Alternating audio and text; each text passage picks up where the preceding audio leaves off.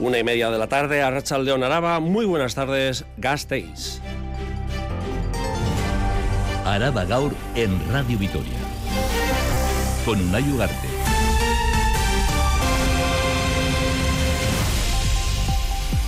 Hay acuerdo. Gasteiz contará con presupuestos en 2024. La sombra de la prórroga de las cuentas queda ya atrás. El equipo de gobierno municipal, conformado por PSE y PNV, han pactado con el Grupo Municipal Euskal Herria Bildu las cuentas de 2024. Decisión que ayer ya se avanzaba como posible y que hoy se ha materializado, se ha verbalizado en una cascada de comparecencias en la Casa Consistorial. Primero, la portavoz de la coalición soberanista, Rocío Vitero, que ha manifestado que no son los presupuestos de Euskal Herria Bildu, pero que es un buen acuerdo debido, apunta a un cambio de voluntad por parte de socialistas y yelchales. Hemos visto en las últimas semanas y sobre todo en las últimas horas un cambio de voluntad por parte del gobierno municipal. Lo agradecemos porque sabemos que este acuerdo es un acuerdo en positivo que va a mejorar la situación de la vida de la gente. Las cuentas municipales incorporarán 6 millones de euros de la coalición Aberchale y comparecencia conjunta en la sala de prensa del Ayuntamiento de la alcaldesa Maider Echevarría y la teniente de alcaldesa Beatriz Artola Zaval. Para valorar este acuerdo, para Echevarría lo importante era llegar a este pacto y no tanto el recorrido de las negociaciones. Y Artola Zaval ha resaltado que el acuerdo ha enriquecido el presupuesto. La semana pasada dije que la prórroga se veía cada vez más factible porque así son las negociaciones. Pero lo importante no es el proceso, lo importante es el final, que es a lo que hemos llegado. EH Bildurekin lortu dugun akordioak gobernu talde honek ezarri dituen lehentasunak indartzen ditu. Ongizatea, bizikalitatea, jasangarritasuna eta pertsona aulenen zaintza. Mañana el debate de presupuestos, pero siguen adelante. Partido Popular ha criticado el giro radical que da la ciudad con este acuerdo y el Carrequín Gasteiz ha lamentado que el calendario electoral de las autonómicas haya influido en este acuerdo a tres bandas.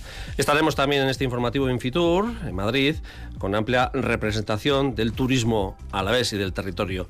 Y un apunte arquitectónico. La Asociación Hispania Nostra ha anunciado que el monumento a la batalla de la independencia de Vitoria-Gasteiz, el de la Plaza de la Virgen Blanca, entrará en su lista roja. Está en fase de estudio por las grietas que tiene esta monumental escultura.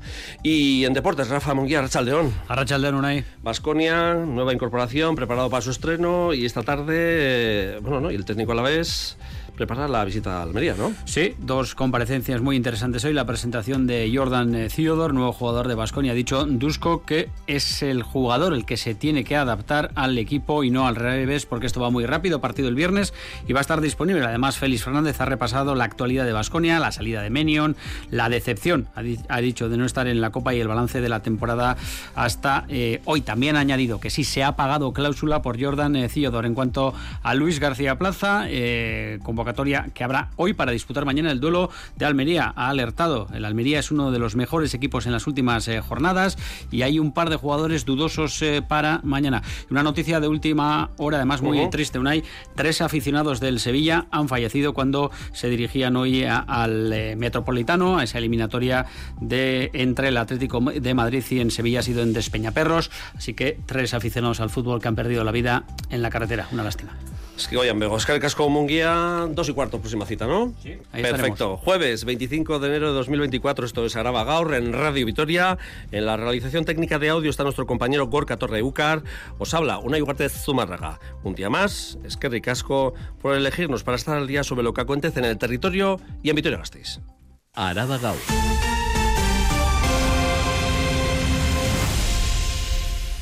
Y a estas horas luce el sol, cielo azul y despejado en la mayor parte del territorio. El viento soplará en las próximas horas del noroeste, por lo tanto un ligero descenso de las temperaturas máximas respecto a ayer, que se batieron récords. Las máximas rondarán hoy, esta tarde, entre los 17 y 18 grados. En cuanto a las carreteras, normalidad en la red viaria del territorio.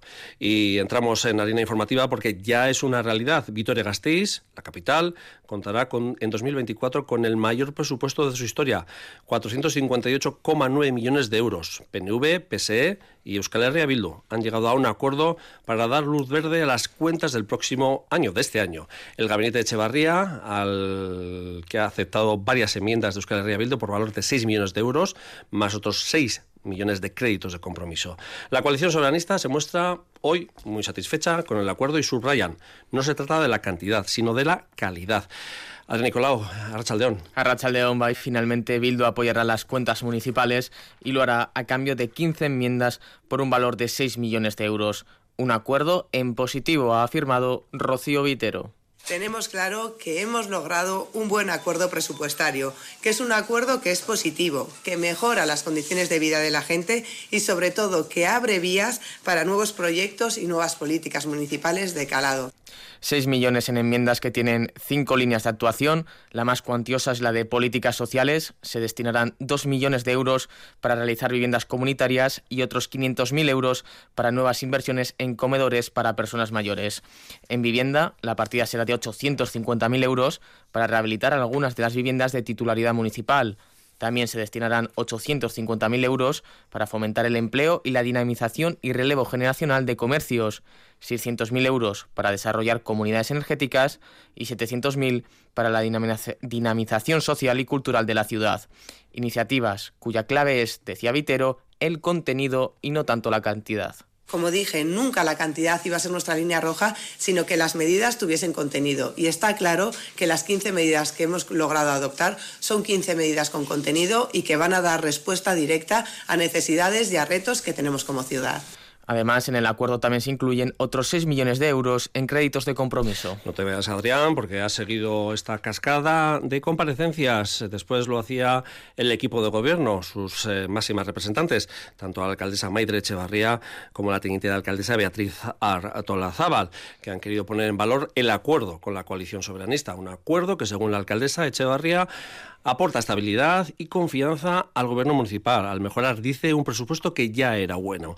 En la misma línea se ha pronunciado la teniente de alcaldesa Beatriz Artolazábal, que ha puesto en valor la necesidad de conseguir acuerdos de este tipo. Adrián. Sí, muchos daban por hecha la prórroga, pero los vaticinios no siempre se cumplen.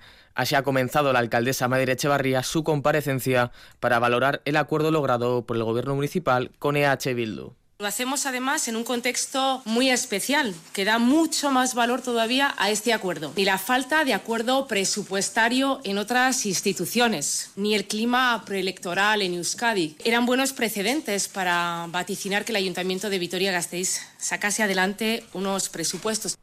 Un buen acuerdo que mejorará, dice, los presupuestos municipales. Son enmiendas que suponen la mejora de partidas que ya figuraban en nuestro presupuesto y otras que compartimos, porque es que además van en la misma línea que estamos trabajando en ámbitos como servicios sociales, vivienda, comercio o transición energética. Teníamos un buen proyecto que ahora además se ve reforzado en algunos puntos gracias y a través de los acuerdos de Bildu.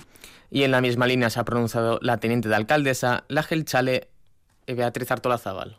El proyecto de presupuestos para el año 2024 es un buen proyecto. Ese proyecto se ha mejorado gracias al acuerdo alcanzado con EH Bildu. Ha habido voluntad de acuerdo por parte de EH Bildu y hemos logrado ese acuerdo. Un acuerdo que de verdad es un acuerdo beneficioso para el conjunto de la ciudadanía vitoriana. Tanto PSE como PNV han agradecido a EH Bildu su voluntad de negociación. En cualquier caso, ha subrayado la alcaldesa, el gobierno municipal sigue sin tener socio preferente y ha expuesto su voluntad de llegar a acuerdos en el futuro, tanto con el Carrequín Podemos como con el PP. Es que casco, Adrián, y no se ha hecho de esperar la respuesta del resto de grupos de la oposición. El Partido Popular considera que el gobierno Echevarría se echa en brazos de Euskal Herria Bildu en una alianza puntan inédita para la ciudad y el Carrequín Gasteiz plantea que a la formación soberanista le han brotado esa voluntad de llegar a acuerdos, dicen, a escasas fechas de unas elecciones autonómicas. Hablan Ainhoa Domaica, Partido Popular, y Garbiñe Ruiz, el Carrequín Gasteiz llega una alianza inédita con Bildu, poniendo a Vitoria en una situación de radicalidad. Esta decisión por parte de la alcaldesa supone dar un giro muy radical al rumbo de nuestra ciudad en una decisión sin precedentes en Vitoria-Gasteiz. No responde a un interés común, no pone a la ciudadanía y su bienestar en el centro. Y así lo demuestra el hecho de que Bildu haya rebajado sus expectativas. A Euskal Herria Bildu le ha brotado esa voluntad de llegar a acuerdos presupuestarios ahora, de repente, con unas elecciones autonómicas al caer. Araba Gaur. Las noticias de Álava. 13 y 49, 39 minutos eh, de la tarde, jornada intensa que hemos tenido en la capital, especialmente en la Casa Consistorial, pero también una jornada intensa que se está viviendo en estos momentos en Madrid. ¿Por qué decimos en Madrid? Pues bueno, porque allí tiene lugar la Feria de Fitur. Paisajes, rutas y gastronomía son algunos de los atractivos de Vitoria-Gasteiz y de nuestro territorio, de Araba. La Feria Fitur avanza en su segundo día y hoy se han presentado los embajadores de la capital en el stand de Euskadi. Miriam de la Mata. El actor Manuel Vaqueiro y los periodistas Angie Rigueiro y Jalis de la Serna, acompañados de la productora 14 Comunicación, serán los prescriptores de este año de Vitoria y Araba, que además de presentarse como destino deportivo, quiere poner el foco en la gastronomía y la ruta del vino de Rioja Alavesa. Una veintena de empresas enoturísticas tratan de vender su producto en Madrid y buscan que nuevas empresas conozcan la comercialización de ese producto. María Jiménez, gerente de la ruta del vino, destaca el Enobús un autobús con salidas desde Bilbao y Vitoria que atrae a un gran número de turistas, así como las casas rurales de la zona. Yo soy el Enobús, es que tenemos muchísimo eh, turista de, Canarias. Sí, hay un avión a, Bilbao y entonces ellos lo que hacen es eh, van a Bilbao, cogen el Enobús y luego pernoctan en Bilbao y vuelven otra vez a Las Palmas. Sí que está en auge en Rioja Alavesa y es una de las cosas que va a estar sorprendiendo, ¿no? Pequeñas casas rurales que podemos decir que son casas de lujo. Pues, eh, sí, mira, eso ayer, por ejemplo, fue de lo que más nos preguntaron. Otro de los focos son las rutas en coche a las diferentes comarcas en un gran tour, así como el turismo industrial. Felipe García, director de turismo de la Diputación Foral de Álava. Estos cinco parques naturales, eh, como bien ha dicho Río Jalavesa, el Valle Salado, el patrimonio arquitectónico que tenemos por todo el territorio, que podamos de recuperar eh, recursos que, bueno, pues, pues están ahí, que no se han trabajado en los últimos años y que, bueno, queremos formar parte de ese carrusel, de ese patrimonio industrial que tenemos en el País Vasco, que es muy potente. Diversos atractivos que se pueden conocer hasta el domingo en Madrid y vamos con más asuntos relacionados con el turismo y importantes para nuestro territorio, porque los parques naturales de Izqui, Gorbella y Valderejo logran el certificado de sostenibilidad del turismo de la naturaleza de la Red Natura 2000. Amaya Barredo, la diputada de Medio Ambiente, recogerá esta tarde este reconocimiento que ya posee el espacio protegido de la capital de Salburúa, del barrio de Salburúa. Miriam.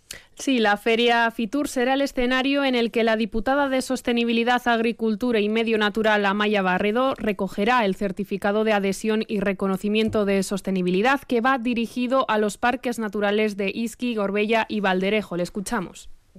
El objetivo, de alguna manera, es eh, hacer las cosas mejor, desarrollar también una actividad económica que acompañe pues, a la necesidad también de asentamiento de población en unos espacios que están un poco alejados de lo que son los núcleos urbanos, pero siempre de una manera compatible con la conservación del medio ambiente. Se pretende así poner en valor la Red Natura 2000 y contribuir a su conservación. Álava es uno de los territorios más ricos a nivel de biodiversidad en Euskadi. Tenemos pues un 28% del territorio protegido. Los parques naturales en nuestro caso representan más de un 10% de superficie del territorio. En los cuatro parques donde tenemos registro de uso público estamos hablando de que alcanzamos el medio millón de usuarios al año.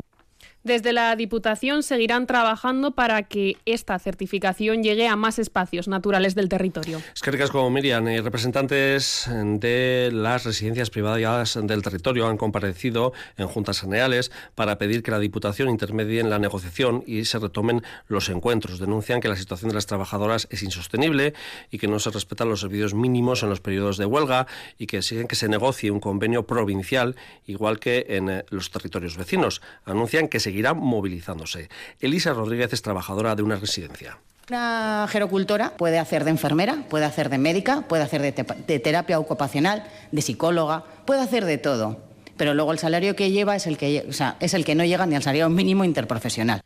Más asuntos. La plantilla de emergencias Osakidecha está realizando una semana de huelga en la que han realizado han decidido no realizar horas extras, algo que afecta directamente al servicio ya que no se puede cubrir el 100% sin estas horas y se dan situaciones cada vez más habituales, ambulancias y centros de emergencia sin médicos. Este martes, por ejemplo, Laudio no contó con una ambulancia medicalizada y fue el helicóptero de emergencias quien asistió a la persona herida. Nerea García Gasca. La ambulancia medicalizada del audio este martes no contaba con médico, algo que llevó a los servicios sanitarios a recurrir al helicóptero de emergencias. Un vecino de la localidad se precipitó de un andamio y la ambulancia no medicalizada no pudo atenderle, por lo que se utilizó el servicio de helicóptero, servicio que, explican, no siempre está disponible o no puede ser utilizado debido a la situación meteorológica. Ruth Salaverría, médica y delegada de ESK el helicóptero está bien, pero no puede quitar que haya algo terrestre, que aquí la climatología es la que es y luego el helicóptero, pues de noche, por ejemplo, no puede volar, entonces por las noches pasan muchas eh, emergencias. Y durante la semana esta situación se ha repetido en diferentes localidades y hoy al parecer se iba a dar la misma situación en Gasteiz y Nanclares. Sin embargo, la información que se ha dado a la plantilla en huelga no es la real y las horas extras que no se están realizando se están cubriendo. Lo que pasa que como sabemos que hay gente de fuera que está cogiendo eh, guardias extras en esta semana de lucha que estamos haciendo, para que nosotros no sepamos quién ha ido de guardias, como para que nosotros no sepamos quién ha cogido esas guardias extras y no le increpemos. Digamos que es como una estrategia que ha hecho el equipo de gestión. Así las cosas exigen que dimita el actual equipo de gestión y continúan con las movilizaciones. Mañana serán en Bilbo.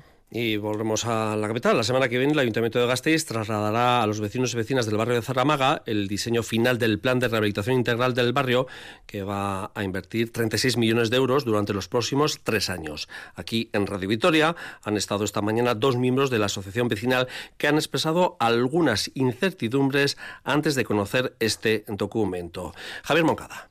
La Asociación Vecinal Visigarri tiene algunas dudas sobre el documento que van a conocer el próximo día 31. La que más les inquieta es si se trata de un proyecto cerrado o todavía abierto a hacer aportaciones. Una parte es ilusionante porque ha llegado una partida económica importante y eso es siempre es bien recibido. Y otra cuestión es cómo se gestiona ¿no? o cómo se está gestionando. Entonces, eh, está, está esa parte positiva y la otra parte de duda, ¿no? Y incertidumbre. Va a ser cerrado, va a quedar una línea abierta. Estelia San Vicente, la presidenta de la Asociación Vecinal Visigarri, que insiste en que la gran prioridad de uno de los barrios más envejecidos de la ciudad deben ser las personas mayores. Que haya servicio para personas mayores y eso es atención diurna, centro de, de día, mini residencia y pisos tutelados. Que eso son unas infraestructuras que deberían estar en todos los barrios. Tampoco entienden los vecinos de Zaramaga por qué el plan de rehabilitación no contempla ni una sola actuación destinada a impulsar el comercio. Habla John Lee Huerzana. Es la gran duda que tenemos, porque han dejado fuera de, este plan eh, realizar iniciativas para la rehabilitación del, comercio. Y vemos como poco a poco cada día van cerrando comercios, se quedan eh, especialmente los, los bares, pero lo que es el comercio de toda vida, mercerías, zapaterías y demás, estamos viendo cómo están eh, cerrando. El próximo miércoles los y las vecinas de Zaramaga esperan tener resueltas todas sus dudas. La lista roja que elabora la Asociación Hispania Nostra y que recoge más de 1.200 monumentos del Estado que se encuentran sometidos a riesgo de desaparición, destrucción o alteración esencial de sus valores, en su último listado anunció que incluía la iglesia de Nuestra Señora de la Inmaculada Concepción del Concejo de Sobrón, Hoy, en Diálogos de Radio Vitoria, hemos sabido que también se incluirá el monumento de la batalla de la a la independencia de mm, España, el que está en la Plaza de la Virgen Blanca. Por el momento no se ha publicado, está en trámites, pero se puede confirmar que está aceptado. Igor Cacho es representante de Hispania Nostra en Euskadi. No ha salido todavía, creo. Bueno, no ha salido porque no está, pero saldrá porque está muy deteriorado. Los relieves y todo están, ves las fotos y es evidente que eso, como no tenga una intervención, donde hay una fisura que es de 2 centímetros, acabará siendo de 4, de 6 y de 8 porque el agua se va metiendo y va haciendo esos, estragos. Y el PP de Álava pide desalojos de 24 horas en casos de ocupación y reprocha, de ocupación de viviendas, y reprocha al gobierno foral del PSOE y PNV haber minimizado el problema en Gasteiz. Iñaki el presidente del PP de Álava. Han estado años negando el problema, a, tratar de minimizarlo, a decir que era un problema puntual. Parecía que solo había este problema, solo lo teníamos en el Recaleor. Y resulta que hoy ya reconocen no que no solo tenemos el problema, sino que aquí ya hay mafias que controlan la ocupación ilegal. Mafias que en este momento están controlando y fomentando la ocupación. Dice que yo creo que no tiene ninguna credibilidad en este momento la posición del ayuntamiento, del gobierno foral, del Partido Socialista y del PNV. Y vamos con una noticia de alcance que acabamos de, enterarnos. Antes alojado dos plantas de un instituto del, de un instituto escolar, un centro escolar de Zabagana, David. Sí, eh, hola, Rachaldeón, Unai. Eh, sí, pues eh, noticia de última hora. Eh, que nos llega desde Bomberos de, Vitoria-Gasteiz. el Instituto de Zabalgana, el que se pase por ahí a estas horas vendrá, verá o podrá ver a cientos de adolescentes en la calle porque han tenido que desalojar dos plantas de este instituto. Parece ser que ha habido un incendio en una papelera. Eh, no hay daños más allá del humo que ha provocado esa papelera, que en un principio lo ha conseguido extinguir el personal del centro, pero bueno, hasta allí eh, se han desplazado una ambulancia y también en bomberos ha generado bastante humo, ha habido ese traslado, pero bueno, todo ha quedado en ese susto. Eh, nada más allá, pero bueno, la gente está ahora mismo, todos esos adolescentes, ahora mismo en la calle eh, fuera de ese instituto. Es que le casco David Sáenz por esta noticia. Instituto Zabalgana, desalojo por ese incendio, ese fuego, ese humo. Eh, un instituto que está ubicado en el barrio de Aldaya, entre Mariturri y Aldaya, en la zona de Zabalgana, para que todo el mundo lo ubique. Y seguimos en el ámbito de la educación, porque el modelo actual de los comedores escolares está en entredicho. Cada vez son más las comunidades escolares del territorio que quieren un cambio, dejar la comida de catering transportada y tener una cocina propia. Más si cabe tras las graves negligencias de la empresa Ser Unión, con la que ayer les comentábamos, eh, se ha roto el contrato. Este martes, la plataforma Salburuac Bere Sucaldea ha organizado una asamblea abierta en el Centro Cívico de Salburua con el objetivo de informar y recabar más apoyos. Edurne Castro. La plataforma Salburuac Beresucaldea espera reunirse en breve con Gobierno vasco para trasladar los detalles de su proyecto. El Ejecutivo les reclama más información tras una reunión con las direcciones de los colegios de Salburúa, Recabarri y La Castola. El objetivo de la plataforma es cambiar el modelo actual, acabar con la comida transportada y contar con una cocina propia en el barrio. El próximo martes han organizado una asamblea abierta en el Centro Cívico de Salburúa a las seis y media. Aitor Núñez, portavoz de Salburuac Beresucaldea. Una asamblea abierta a la que está invitadas todas las comunidades escolares del barrio. Dejamos abierta la posibilidad a que otras comunidades escolares se acerquen, pues porque nos consta que hay bastante interés por parte de, de, otras comunidades escolares de aquí de Vitoria, pero de otros barrios. Aquí ya no es solo el proyecto de Salburu, aquí de lo que se trata es de poner en el centro del debate político el tema de la gestión de los modelos escolares actuales. Tokieder, Adurza, Ángel Ganivet e Icasvidea son centros que han mostrado interés. De hecho, desde Icasvidea, donde se rompe el contrato con Ser Unión a partir del 5 de febrero, inician el camino para tener una cocina propia en el centro. Iker Legorburu, de Lampa de Icasvidea pues tendrán que tendrán que remitir un comunicado al gobierno vasco, pues que hay esa demanda por parte de las familias y que va respaldada por el OMR y ver qué posibilidades hay de que haya una cocina in situ allí en, La Castola. No es a corto plazo, pero bueno, pensamos que, que, es algo muy interesante. Gasteiz es la única ciudad de Euskadi que no tiene cocina in situ en ningún centro escolar público. Araba Cultura.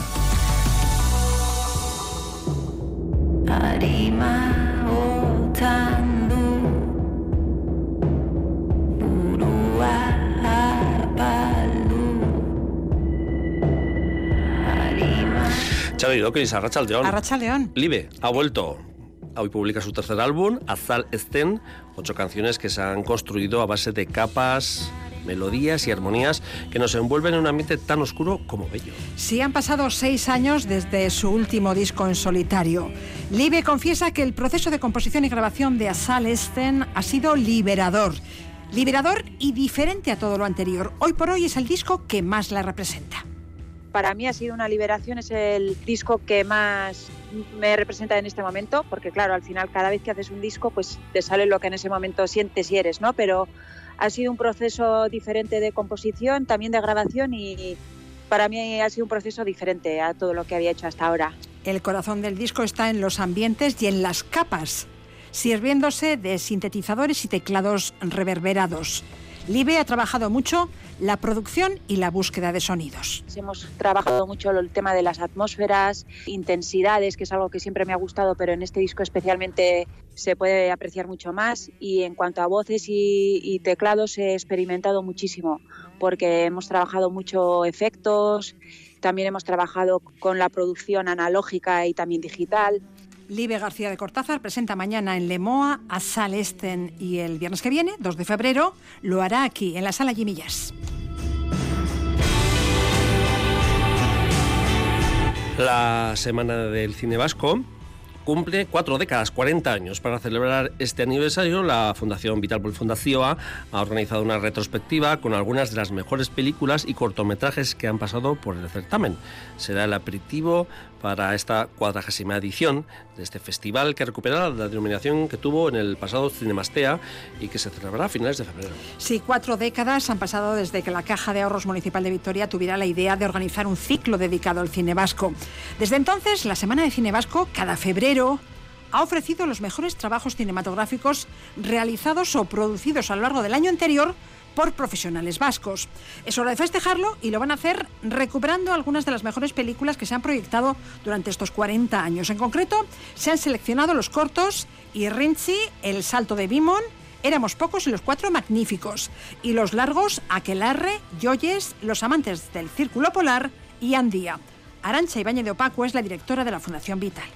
Las proyecciones van a ser durante los miércoles, eh, desde el 31 de enero, cuatro miércoles, cada semana se va a dedicar a una década, ¿no? de estas cuatro décadas que han pasado, a las siete y media en Vital Fundación Culturunea, es con entrada libre hasta completar aforo, así que bueno, lo ponemos muy fácil para que invitar al público, ¿no? para que la gente se acerque y comparta y recuerde pues todo el cine que ha pasado durante estas cuatro décadas por nuestras salas.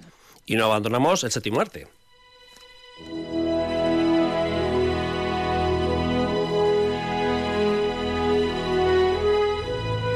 Hoy a las 7 de la tarde en Artium, en el marco del ciclo Cine y Ciencia, se va a proyectar Memorias de África de Sidney Pollack. Este filme ganó siete Oscars y está protagonizada por Meryl Streep y Robert Redford. Y el tercer protagonista de Memorias de África es el paisaje del Gran Valle del Rift y las montañas que lo circundan. Al biólogo y catedrático de fisiología Juan Ignacio Pérez Iglesias, que va a ser quien presente la película y dirija el coloquio posterior a la proyección, le interesa este paisaje porque cuenta con una historia geológica muy importante y porque ha tenido una influencia decisiva en la evolución de la especie humana. El género y el linaje humano han evolucionado en esta zona.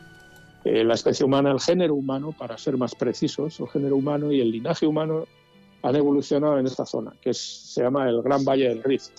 Esto es algo que, que para un científico como yo, interesado en la evolución humana, es un, dato fundamental.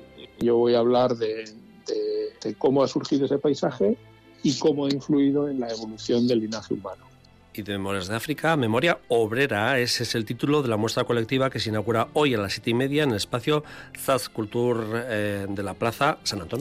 Una reflexión a través de imágenes y textos sobre los trabajadores y el trabajo.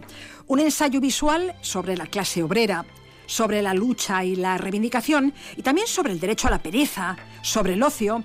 Memoria Obrera es un proyecto impulsado y coordinado por Arancha Laucirica y en el que han participado una decena de artistas. Nacho Rodríguez y yo, que trabajamos sobre esa idea de, cómo la sociedad trabajadora industrial ha pasado a ser una sociedad de servicios. Luego está Arturo Fito Rodríguez, que habla del derecho a la reivindicación, eh, la protesta en relación con el trabajo, Igor Rezola que habla sobre el derecho a la pereza, Edurne González y Camilo Torres que hablan sobre el tiempo de ocio, Magua 3 que habla sobre el homenaje y la conmemoración a los trabajadores, María Muniedas Iñaki Villalabeitia, que hablan sobre la idea de lo que era el trabajo y en qué se ha convertido el trabajo hoy, y Eider Eguren, que habla sobre los cuidados y los afectos. Paralelamente a la exposición que hoy se inaugura, el 8 de febrero, en ese mismo espacio, se proyectará el documental Memoria Obrera, capítulo 1, Los tiempos de trabajo. Y hablando de memoria, también hoy a las 7 de la tarde, en el Salón de Actos del Círculo Vitoriano, José Vidal Sucunza Vicente presenta sus memorias que, han titulado, que ha titulado como Historias intermitentes de un hombre de ley.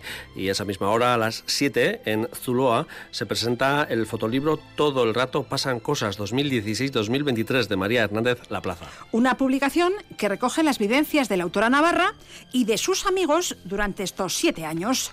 Un fotolibro que incluye más de 300 instantáneas, pero también WhatsApps, memes, facturas, contratos, que describen el día a día de gran parte de los jóvenes pertenecientes a la generación millennial. Eh, empezamos a incorporarnos en el mercado laboral más o menos en el 2008, que era cuando empezábamos a hacernos mayores de edad, año arriba, año abajo. ¿Y qué pasó? Que nos encontramos con la primera crisis, con problemas de empleo, caída de sueldos, problemas de vivienda, donde apenas hay pisos, los que hay son carísimos. En el 2020 aún no nos habíamos recuperado de esto, que nos vino la segunda crisis a través de a raíz del COVID. Todo el rato pasan cosas es una historia sobre aprender a convivir con la palabra crisis en sus múltiples acepciones y sobre resiliencia, sobre caer y levantarse. Para ello, estos y estas jóvenes que han incorporado la tecnología e Internet en su cotidianidad cuentan con dos aliados, la amistad y el humor.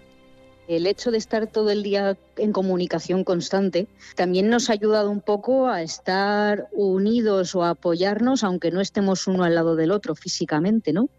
Y también lo de la inclusión de los memes es porque los memes lo que son es humor de supervivencia. Todo el rato pasan cosas. Un trabajo de María Hernández La Plaza. Se presenta hoy a las 7.